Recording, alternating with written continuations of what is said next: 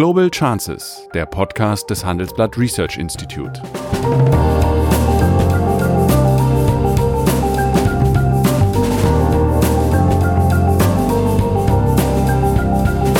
Der ehemalige Außenminister analysiert zusammen mit Professor Bert Rürup die geopolitische Lage, exklusiv für den Chefökonom, den Newsletter von Professor Rürup. Einige Beobachter nennen das den amerikanischen Brexit. Also die Wähler gehen zur Wahl und glauben, sie lösen ein Problem und haben nach der Wahl ein größeres. Das ist schon richtig, was da die Europäische Kommission diskutiert, zu zeigen, dass wirtschaftlicher Erfolg, soziale Sicherheit und Klimaschutz und Nachhaltigkeit zusammenpassen. Man kann aus der Kohle aussteigen, aber man kann nicht aus der Industriegesellschaft aussteigen. Und dafür brauchen wir Innovation und Technologie. Und dafür sind Unternehmen wie Siemens unverzichtbar. Ja, guten Tag, meine Damen und Herren. Ich äh, bin wieder zu meinem wöchentlichen Gespräch mit Sigmar Gabriel angetreten. Leider sitzt er mir nicht gegenüber, sondern er weilt in Berlin beim Empfang der Atlantikbrücke, wo er ja der Vorsitzende ist. Bevor ich zu unserem heutigen Thema komme, dem innenpolitischen Aufreger um Joe Käser, sag doch erstmal, wie ist denn die Stimmung in diesem Kreis der US- amerikanischen Freunde? Also erstmal herzliche Grüße nach Düsseldorf. Ja, heute ist Neujahrsempfang der Atlantikbrücke, der ältesten und traditionsreichsten deutsch-amerikanischen Vereinigung. Das ist ganz interessant. Die Stimmung gegenüber Amerika ist ja in Deutschland insgesamt sehr skeptisch und auch viele hier sind verunsichert. Gleichzeitig ist das, führt das dazu, dass das Interesse ungeheuer groß ist. Also wir haben einen sehr, sehr hohen Anmeldestand für den Neujahrsempfang. Die Menschen gucken gespannt auf das Wahljahr 2020 nach Amerika. Also es ist irgendwie so ein bisschen beides. Es ist Konsterniertheit über manches, was man aus Amerika hört, nach den, drei Jahren Amtszeit Donald Trump und gleichzeitig doch das gespannte Interesse, wie es weitergeht. Menschen wissen, glaube ich, dass Amerika für uns auch für die Zukunft ziemlich große Bedeutung haben wird. Wie ist denn die Einschätzung hinsichtlich des Ausgangs des Impeachments, das heißt des Absetzungsverfahrens, das ja jetzt äh, in äh, diesen Tagen loslegen soll? Ich persönlich glaube, dass das keine Chance hat, am Ende im Senat eine Mehrheit zu bekommen. Das wird natürlich im Repräsentantenhaus eine Mehrheit haben. Da haben die Demokraten die Mehrheit. Aber ich glaube nicht, dass der republikanisch dominierte Senat zustimmen wird. Und deswegen wird es jedenfalls nicht zur Amtsenthebung kommen. Wie sich das auf den Wahlkampf auswirkt, dass ein Präsident, der dritte in der amerikanischen Geschichte, einer solchen schweren, solchen schweren Vorwürfen ausgesetzt ist, und am Ende vielleicht wegen der Entscheidung des Senats doch im Amt bleibt, ob das dann als Belastung oder als Befreiung empfunden wird, das ist schwer vorherzusagen. Aber ich glaube nicht, dass es zu einer wirklichen Amtsenthebung kommt. Meine Befürchtung ist, dass wenn es eben äh, nicht zu einer Anklage kommt oder zu einer substanziellen Anklage und erst recht nicht zu einer Amtsempfehlung kommt, dass er dann wohl doch gestärkt in den Wahlkampf gehen wird. Jedenfalls wird es eine härtere Polarisierung geben. Das Problem dieser Wahlen ist ja, dass egal wie sie ausgehen, es hinterher schwierig bleibt. Gewinnen die Demokraten, wird Trump abgewählt, erwarten die meisten Beobachter, dass er das Wahlergebnis nicht anerkennt, dass er ähm, sozusagen erklären wird, das sei mit unfairen Methoden erreicht. Das amerikanische Wahlsystem ist sehr kompliziert. Wir haben ja mehrfach erlebt, dass jemand Präsident wird, obwohl er Stimmen. nicht die Mehrheit der Stimmen hat. Genau. Die Kennedy beispielsweise. Ja, und George W. Bush, ja, gegen Al Gore damals. Und umgekehrt gewinnt Trump, werden sozusagen die Gegner natürlich in tiefer Feindschaft ihm gegenüberstehen. Schon jetzt gibt es die Vorwürfe, dass Russland sich erneut in die Wahlen Amerikas einmischen würde. Und das führt dazu, dass das ein gespaltenes Land bleibt, tief gespalten und dass es damit auch außenpolitisch letztlich als Gestaltungsfaktor schwach bleibt, manchmal auch unberechenbar, weil alles äh, ein Reflex der innenpolitischen, des innenpolitischen Kampfes ist. Das ist eigentlich das Bittere, dass einige Beobachter nennen das den amerikanischen Brexit. Also die Wähler gehen zur Wahl und glauben, sie lösen ein Problem und haben nach der Wahl ein größeres. Ähm, das ähm, ist denkbar, dass das herauskommt. Okay, so viel zur Atlantikbrücke. Nun also zu einem ja, mehr innenpolitischen Thema. Der Aufreger dieser Woche war ja der Versuch von Joe Kaeser, dem Siemens-Chef, ja, eine Attacke äh, von Fridays for Future gegen sein Unternehmen dadurch die Spitze zu nehmen, indem er der deutschen Sprecherin Luisa Neubauer ja einen Sitz äh, im Aufsichtsrat, einem Sitz, der der Kapitalseite zusteht, zuzugeben. Sie hat das natürlich abgelehnt und jetzt steht Herr Käser ein bisschen äh, betröppelt. Aber bevor wir darüber diskutieren, muss man ein bisschen die, die Hintergrund erzählen. Also Carmichael ist ein, eine riesige äh, Steinkohlengrube in Australien. Sie ist im Bau und wenn sie fertig ist, wird sie wohl die größte Steinkohlengrube der Welt sein.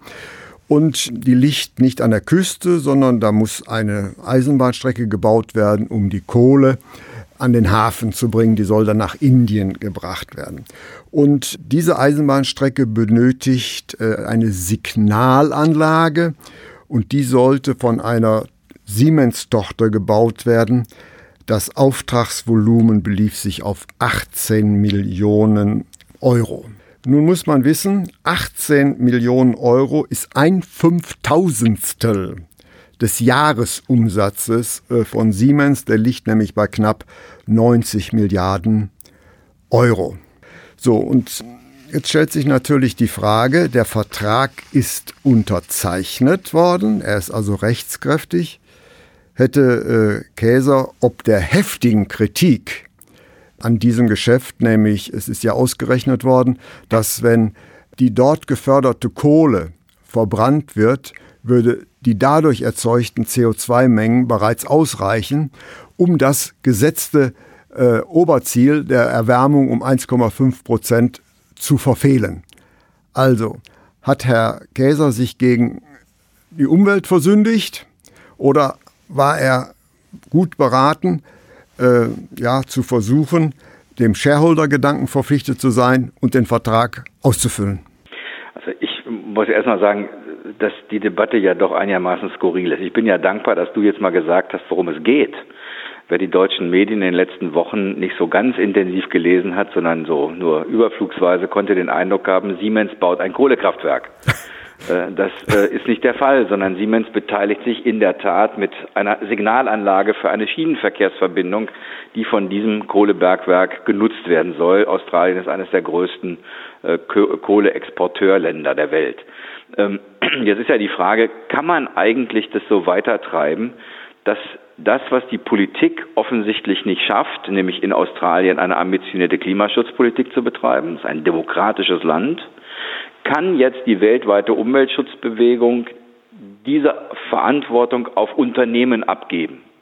Und zwar mhm. noch nicht mal Unternehmen, die Kohle abbauen, sondern die Signalanlagen bauen. Signalanlagen, vielleicht auch Schiffe oder oder einen Hafen betreiben, kann man jetzt als nächstes den Hafenbetreiber, von dem die Kohle aus verschifft werden soll, sagen, du darfst äh, keine Abfertigung machen für dieses Schiff. Ähm, darf Siemens eigentlich eine Signalanlage in Indien verkaufen, wenn auf der Schienenstrecke Kleidungs, die Textilindustrie Bekleidung transportiert, Kinderarbeit, ja. bei der nicht sicher ist, ob Kinderarbeit dabei war, wie weit muss eigentlich der Abstand sein zum nächsten Gewerbegebiet, wo vielleicht etwas stattfindet, was nach unseren Vorstellungen nicht stattfinden sollte? Ich finde das alles ein bisschen skurril, um es offen zu sagen. Was wir feststellen ist. Ja, Entschuldigung, aber leider hat ja. sich Herr Käser diese Gedanken offensichtlich nicht gemacht, sonst hätte er doch also diesen komischen Versuch nicht unternommen. Aber was soll ein Unternehmen wie Siemens machen? Ein demokratisches Land wie Australien. Dort gibt es eine Ausschreibung für eine Schienenverkehrsstrecke.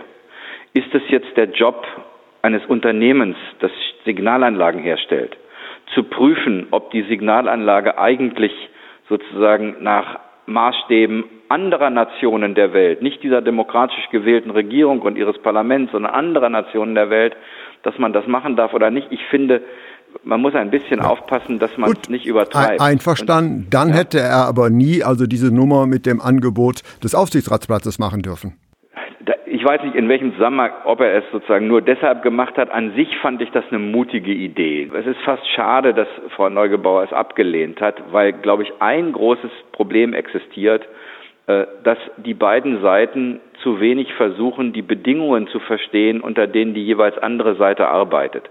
Nun gebe ich zu, dass vielleicht das für Frau Neugebauer auch schwierig ist, denn sie wäre ja sofort der Verschweigensverpflichtung unterlegen, wenn sie ein Aufsichtsratsmandat angenommen hätte. Sie hätte über bestimmte Dinge gar nicht mehr so öffentlich reden können. Auf der anderen Seite in Beiräten tätig zu sein und Unternehmen auch zu begleiten, in der Debatte, wie gehen Sie eigentlich mit dieser schwierigen Abwägung um? Wo sagt man Ja, wo muss man Nein sagen? Das fände ich eigentlich ein Fortschritt in der Debatte. Das ist jetzt vielleicht das falsche Objekt gewesen, vielleicht auch die falsche Person oder die falsche Institution. Aber die Idee an sich, Unternehmen auch institutionell zu öffnen, um die Debatte, die in der Gesellschaft stattfindet, ins Unternehmen zu holen, das finde ich eigentlich einen großen Fortschritt. Äh, deswegen habe ich jetzt erstmal an dem ganzen Verfahren nicht so dramatisch viel auszusetzen wie andere. Aber nochmal zurück, der Kernpunkt ist doch, ist es jetzt so, weil wir offensichtlich als Klimaschützer den Kampf um demokratische Mehrheiten in einigen Staaten verlieren und dort die Menschen nicht in der Weise sich politisch für engagierten Klimaschutz einsetzen, wie sie das in Deutschland tun und in einigen anderen Ländern Europas, ist die Konsequenz, dass wir sagen, okay, jetzt suchen wir uns die einzelnen Unternehmen raus, die irgendwo in der Welt sind. Und dann, wo ist eigentlich die Grenze? Ist das bei Kohle? Ist das bei Kinderarbeit? Ist das dadurch, dass überhaupt ein Land unterstützt wird äh, durch Infrastruktur, das sich nicht so verhält, wie wir das glauben? Und das finde ich ist eine Überzeichnung dessen, was man einem Unternehmen zumuten kann.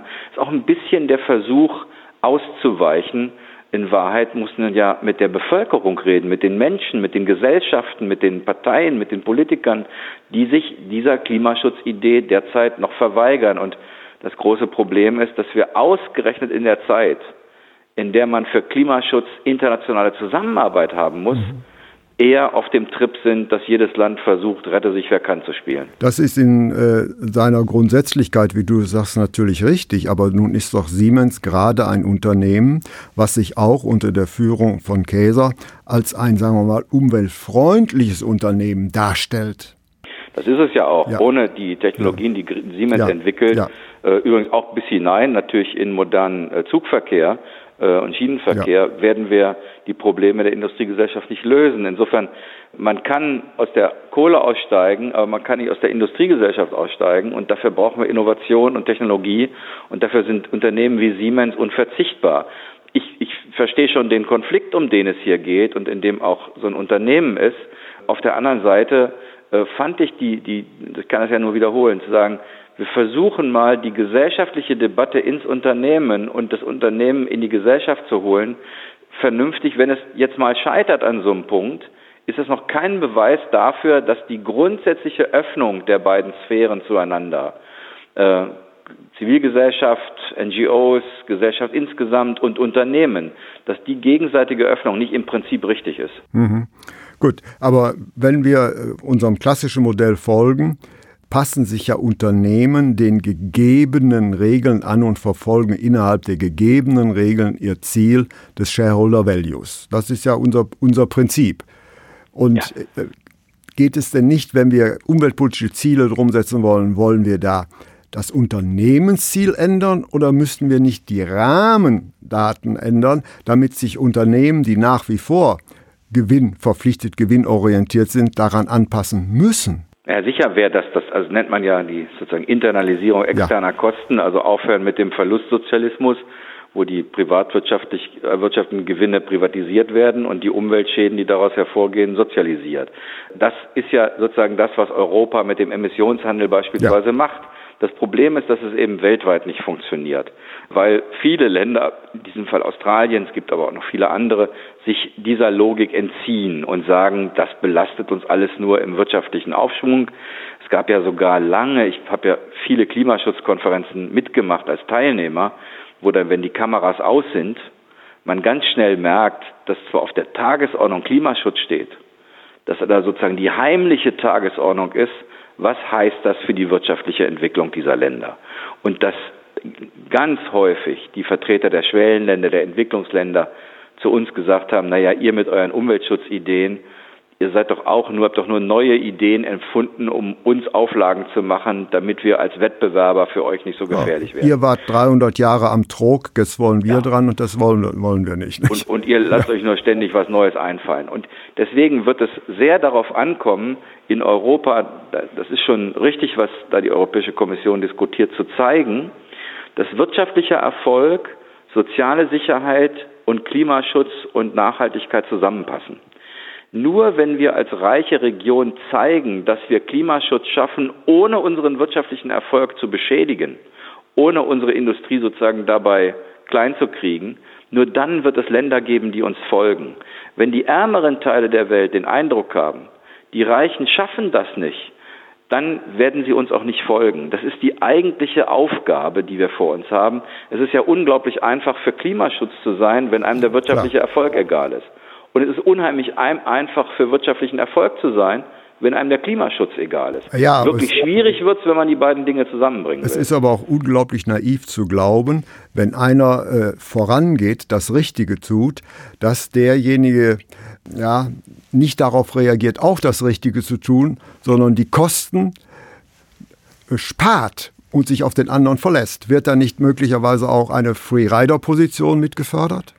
Das, die Erfahrung der letzten Jahrzehnte ist das Gegenteil. Das ist ja der schöne, äh, der Vorteil der Umwelttechnologien ist ja, dass sie nicht nur die Umwelt schonen, sondern in der Regel Kosten sparen, effizienter sind, mhm. Rohstoffe einsparen.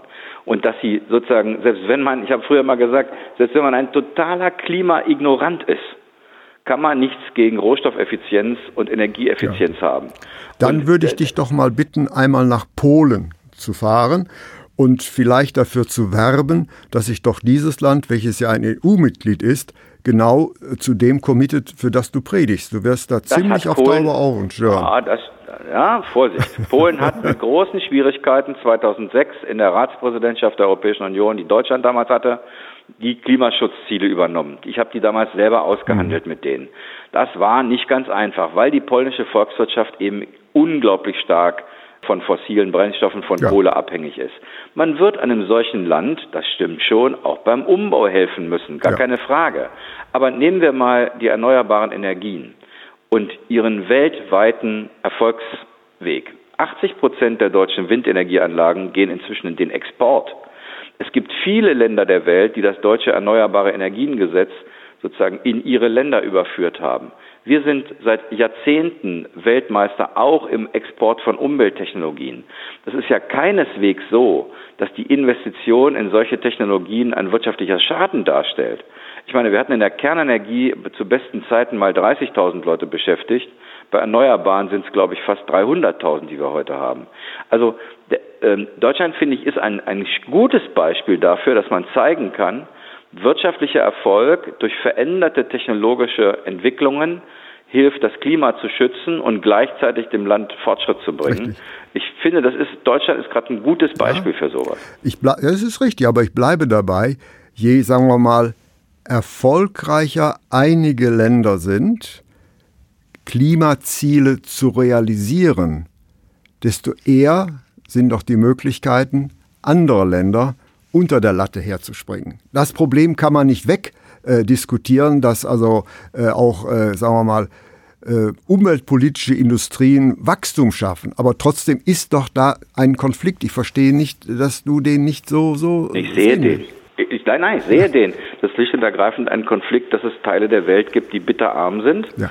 oder bei weitem noch nicht einen Lebensstandard haben, der mit unserem vergleichbar wären. Und wenn dann die äh, äh, Greta Thunberg und andere sagen, wie, wie könnt ihr euch eigentlich einbilden, auf Wachstum zu setzen, dann gibt es natürlich Länder wie China, die sagen, Mensch, ohne Wachstum hätten wir in den letzten äh, 40 Jahren nicht 800 Millionen Menschen aus bitterster Armut befreit. Und deswegen, diesen Konflikt gibt es. Die Frage ist, welche Anreize kann man setzen, dass diese Länder mit in ressourcenfreundliche, umweltfreundliche Technologien einsteigen? Das ist eine große Debatte auf den internationalen Klimakonferenzen, wie diese wirtschaftlichen Anreizsysteme aussehen müssen. Was kann man dafür tun, dass die Technologien transferiert werden? Welche Instrumente gibt es dafür eigentlich? Und es gibt sogar einen Vorschlag, der immer wieder umstritten ist, weil er auch Gefahren in sich birgt, kann man nicht bestimmte zusätzliche Senkungen der Treibhausgase in ärmeren Ländern dadurch erreichen, dass reichere Länder in ärmeren in solche Technologien investieren und sich die CO2-Minderung zu Hause anrechnen lassen können. Das ist deshalb gefährlich, weil wenn man da nicht aufpasst, dann ist das ein Ablasshandel. Ja. Man macht zu Hause nichts und investiert das Geld in anderen Ländern, wo mit einem Euro mehr, mehr Tonne CO2 reduziert werden kann als zu Hause. Und deswegen muss man immer aufpassen, dass es sich um zusätzliche Maßnahmen handelt. Wie man das kontrollieren kann, ist sehr umstritten in der internationalen Klimapolitik. Aber solche Verbindungen zwischen den Volkswirtschaften braucht man.